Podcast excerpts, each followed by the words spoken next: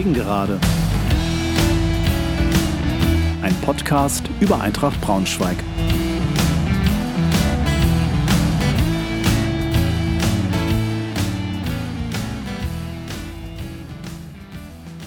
Hallo und herzlich willkommen zur 18. Folge meines Podcasts. Freue mich sehr, dass ihr wieder dabei seid. Heute mit einer Nachschau zum 24. Spieltag. Unser Heimspiel gegen den 1. FC Kaiserslautern sowie einen Ausblick auf das nächste Spiel gegen die Würzburger Kickers.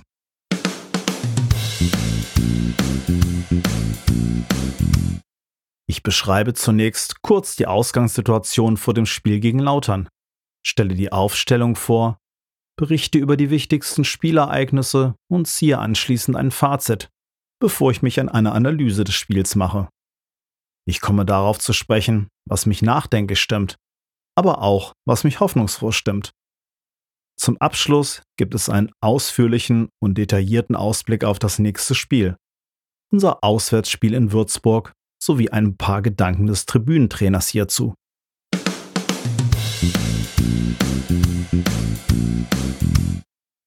Die Ausgangssituation.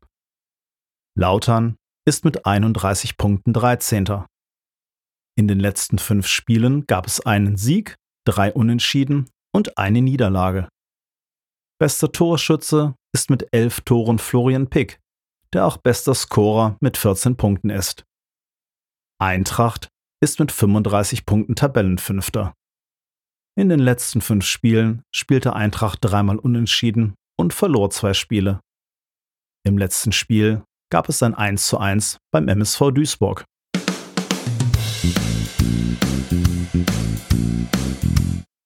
Die Aufstellung gegen Lautern.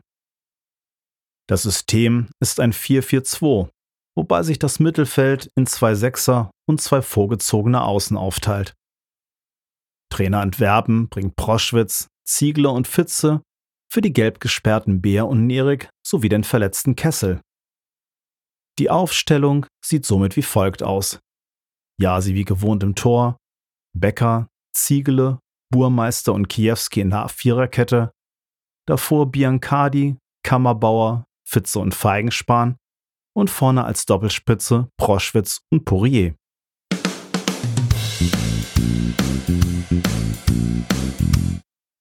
Dann also hinein in die erste Halbzeit gegen Lautern. Elfte Minute. Jasi wird bei einer Direktabnahme das erste Mal ernsthaft geprüft. Eine Minute später dribbelt Poirier am linken Strafraumrand. Der Ball kommt etwas glücklich Richtung Biancardi, der mit einem gefühlvollen Schlenzer den Ball in der linken Ecke versenkt. Die frühe Führung für Eintracht. 17. Minute. Gute Kopfballchance von Proschwitz nach einer Ecke von Kiwi. Rechts vorbei. 18. Minute. Nach einem langen Abstoß leiten Proschwitz und Biancardi jeweils direkt weiter. Pourier nimmt den Ball mit und zieht ab. Grill kann per Fußabwehr klären. 31. Minute. Sickinger kommt nach einer Ecke im Fünfer frei zum Kopfball, kann den Ball aber zum Glück nicht mehr drücken. Drüber. 44. Minute. Ein Freistoß von Kammerbauer wird kurz abgewehrt, landet bei Kiwi, der im Rückraum des Strafraums lauert. Er zieht etwas in die Mitte und schießt. Abgefälscht landet der Ball im linken unteren Eck. 2 zu 0 durch Kiwis erstes Profitor. Mit dem 2 zu 0 geht es auch in die Pause.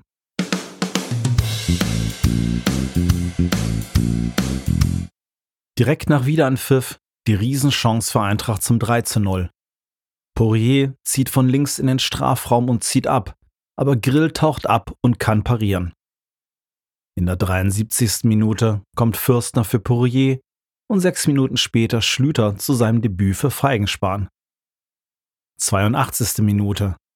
Nach einer kurzen Ecke hebt Schad den Ball in den Eintracht-Strafraum, wo Kühlwetter den Ball Volley über das Tor schießt. 85. Minute. Nach einer Ecke kommt Pick zum Schuss, links vorbei. 94. Minute.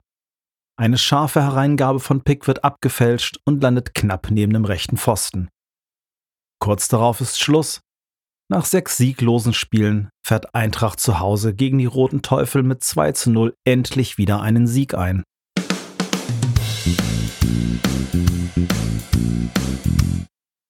Fazit.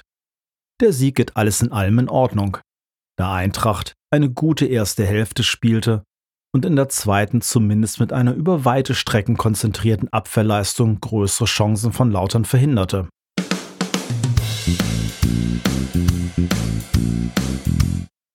Meine Analyse des Spiels sieht wie folgt aus. In der ersten Hälfte sendete Eintracht endlich mal wieder spielerische Lebenszeichen. Gute Spielzüge waren dort zu sehen, und es wurde vor allem auch mit Tempo nach vorne gespielt, wo in erster Linie Poirier ein ständiger Unruheherd war, der vor Spielfreude nur so strotzte. Feigenspan und eingeschränkt Biancardi machten ebenfalls Druck. Auch Proschwitz hängte sich rein. Defensiv stand das Team weitgehend sicher. Vor allem die beiden Sechser hatten einen starken Tag erwischt. Sowohl der engagierte Kammerbauer als auch Fitze taten sich hervor. Aber allgemein zog Eintracht öfter ein gutes Pressing auf und stellte Lautern so vor Probleme. Nach der in der Entstehung etwas glücklichen, aber stark abgeschlossenen Führung durch Biancardi und weiteren guten Chancen wurde Lautern nach und nach feldüberlegen. Und konnte aber deutlich erkennen, dass es ihnen im letzten Drittel sichtlich an Ideen und Durchschlagskraft fehlte. Pick war zwar sehr agil, aber meist allein auf weiter Flur. Der zweite Treffer von Eintracht kam kurz vor der Pause natürlich zu einem optimalen Zeitpunkt.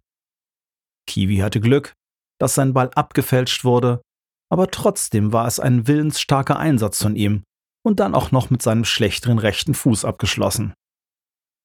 Alles in allem machte die erste Hälfte über weite Strecken Spaß. Und Eintracht trat hier mit mehr Selbstbewusstsein und mehr Tempo als zuletzt auf. Eintracht hatte zwar zu Beginn der zweiten Hälfte die Riesenchance zum 3 zu 0, grundsätzlich war aber ganz klar als Taktik Sicherung des eigenen Tores ausgegeben worden. Das erledigte das Team halbwegs ordentlich, aber so richtig sattelfest wirkte das Ganze nicht. Oft hatte der Gegner zu viel Platz und wurde zu spät angegriffen.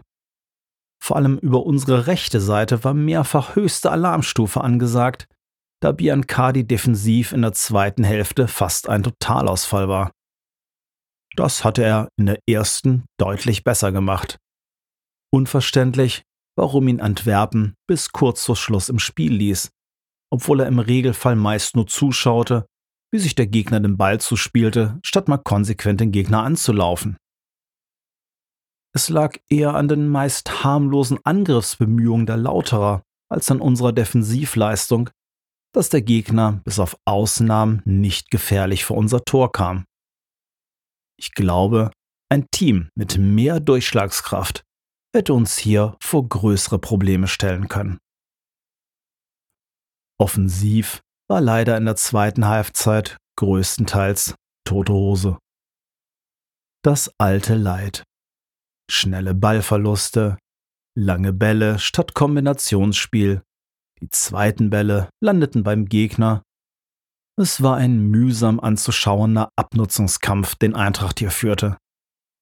Denn ich möchte betonen, dass sich das Team wirklich den Allerwertesten aufriss und aufopferungsvoll kämpfte. Wenn auch spielerisch wenig gelang, so gab es doch zumindest die ein oder andere saubere Grätsche zu bewundern. Vor allem Beckers Doppelgrätsche ließ Begeisterung aufkommen. Auffällig war, dass es fast nie gelang, mal ein schnelles Umschaltspiel aufzuziehen.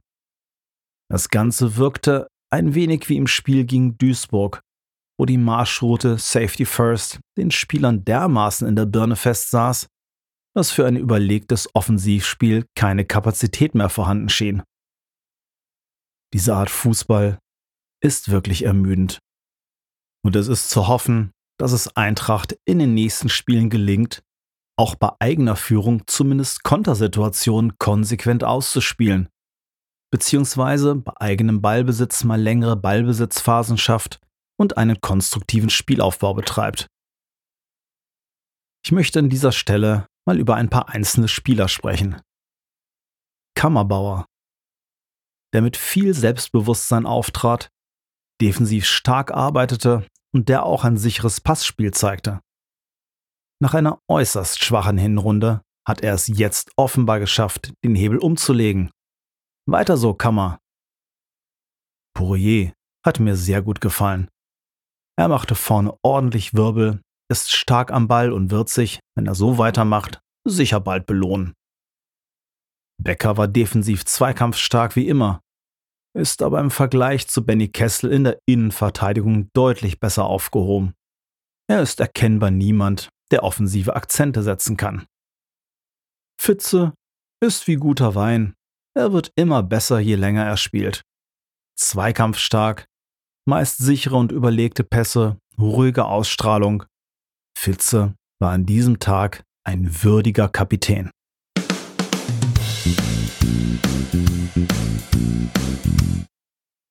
Was mich nachdenklich stimmt. Eintracht ist auf dem Weg der Besserung, aber in der zweiten Halbzeit in den alten Trott verfallen. Im Gegensatz zu vielen Kommentatoren hat mich das defensiv nicht überzeugt. Und offensiv war das ein Rückfall in Kicken Rush. Dabei wurde doch in der ersten Hälfte gezeigt, dass es das Team besser kann.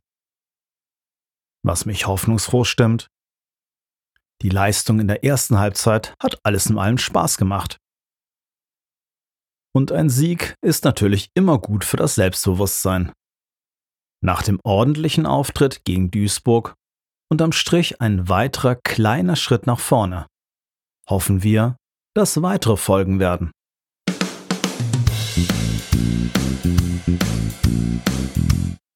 Dann schauen wir mal auf den nächsten Gegner. Das nächste Spiel ist gegen Würzburg. Würzburg ist mit 34 Punkten Elfter. In den letzten fünf Spielen gab es zwei Siege, zwei Unentschieden und eine Niederlage. Bester Torschütze ist mit acht Toren Fabio Kaufmann, der auch bester Scorer mit 14 Punkten ist. Am letzten Spieltag gab es für die Kickers ein 0 zu 0 in Münster.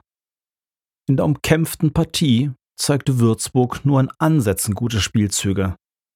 Nach einer Chance in der siebten Minute dauerte es bis zur 39. Minute, als ein Schlenzer von der Strafraumkante stark vom Münsteraner Torwart pariert wurde. Zwischendurch hätten die Kickers bei einem schönen Konter aber auch in Rückstand geraten können. Allerdings vergab Münster diese Großchance kläglich. In der zweiten Hälfte hatten die Preußen auch dank eines funktionierenden Pressings die größeren Spielanteile. Aber mehr als eine gute Chance pro Team war in der zweiten Halbzeit nicht mehr zu sehen, so dass es beim torlosen Unentschieden blieb. Zuvor gewannen die Kickers zu Hause mit 3 zu 1 gegen den Tabellenzweiten FC Ingolstadt und überzeugten dabei durch Einsatz und auch guten Kombinationsspiel. Den 0 zu 1 Pausenrückstand, bei dem der Torwart eine Ecke unterlief und Ingolstadt frei zum Kopfball kam, konnte Würzburg in der zweiten Halbzeit drehen. Ein eher behäbiges Angriffsspiel der Schanzer war zu wenig, um die Kickers mit ihrer stabilen Defensive noch in Verlegenheit zu bringen. Das 6 zu 0 bei Groß Asbach im Spiel zuvor klingt überragender, als es im Endeffekt war. Zwar zeigte sich Würzburg spielfreudig und ihre Chancen nutzten sie konsequent.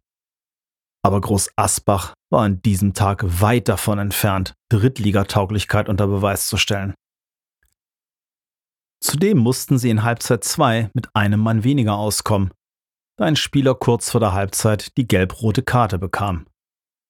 Im Prinzip genügten lange Bälle Richtung Strafraum, wo Würzburg jede Menge Platz hatte und praktisch auf keine ernsthafte Gegenwehr traf. Das vorherige 1 zu 2 zu Hause war eher unglücklich, da das Ergebnis in erster Linie Hachings Effizienz zu verdanken war, die hiermit das Spiel drehten und durch einen Elfmeter sowie eine gelb-rote Karte für Würzburg in der 70. Minute begünstigt wurden.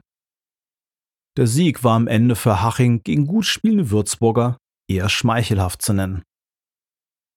Beim 1:1 gegen Bayern 2 musste Würzburg in Überzahl in der 80. Minute einen Rückstand verkraften, konnte aber postwendend den Ausgleich erzielen.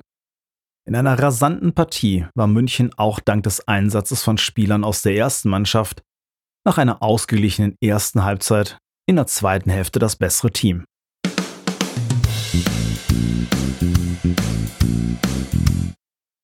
Der Tribünentrainer spricht. Würzburg ist eine unangenehm zu bespielende Mannschaft. Zum einen haben sie eine stabile Defensive, der nur mit Tempo beizukommen ist. Mit dem zuletzt oft gesehenen langsamen Aufbauspieler Eintracht und langen Bällen werden wir gegen das Team keinen Blumentopf gewinnen. Hier ist eine Leistung wie in der ersten Hälfte gegen Lauter nötig. Würzburg besitzt darüber hinaus ein temporeiches Offensivspiel, das sich bietende Räume konsequent ausnutzt. Auch hier gilt, eine Leistung wie in der zweiten Hälfte gegen Lautern wird sehr wahrscheinlich zu einer Niederlage führen, da Würzburg mit Tempo bei nachlässiger Defensivarbeit vors Tor kommen wird. Dort lauert mit Fabio Kaufmann ein brandgefährlicher Goalgetter. Und bei hohen Flanken ist zudem auf den 1,95 plus 1 Mann Luca Pfeiffer aufzupassen. Wenn es wieder wie gegen Lautern elf Ecken geben uns geben sollte, wird es dank seiner Kopfballstärke sehr gefährlich.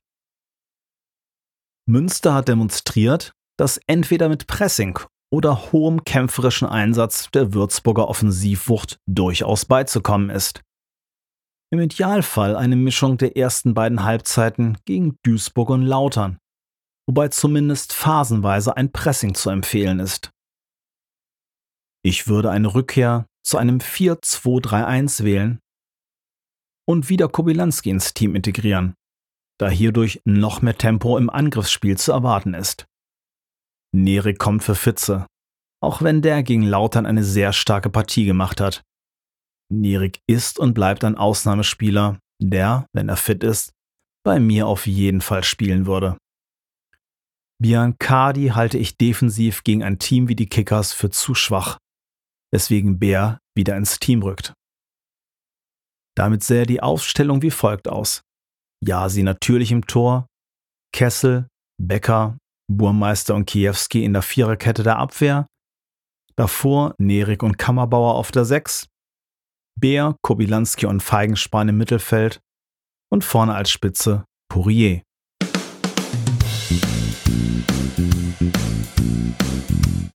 Das war's schon wieder für heute. Ich hoffe, ihr hattet ein bisschen Spaß und seid auch beim nächsten Mal wieder dabei. Tschüss, macht's gut.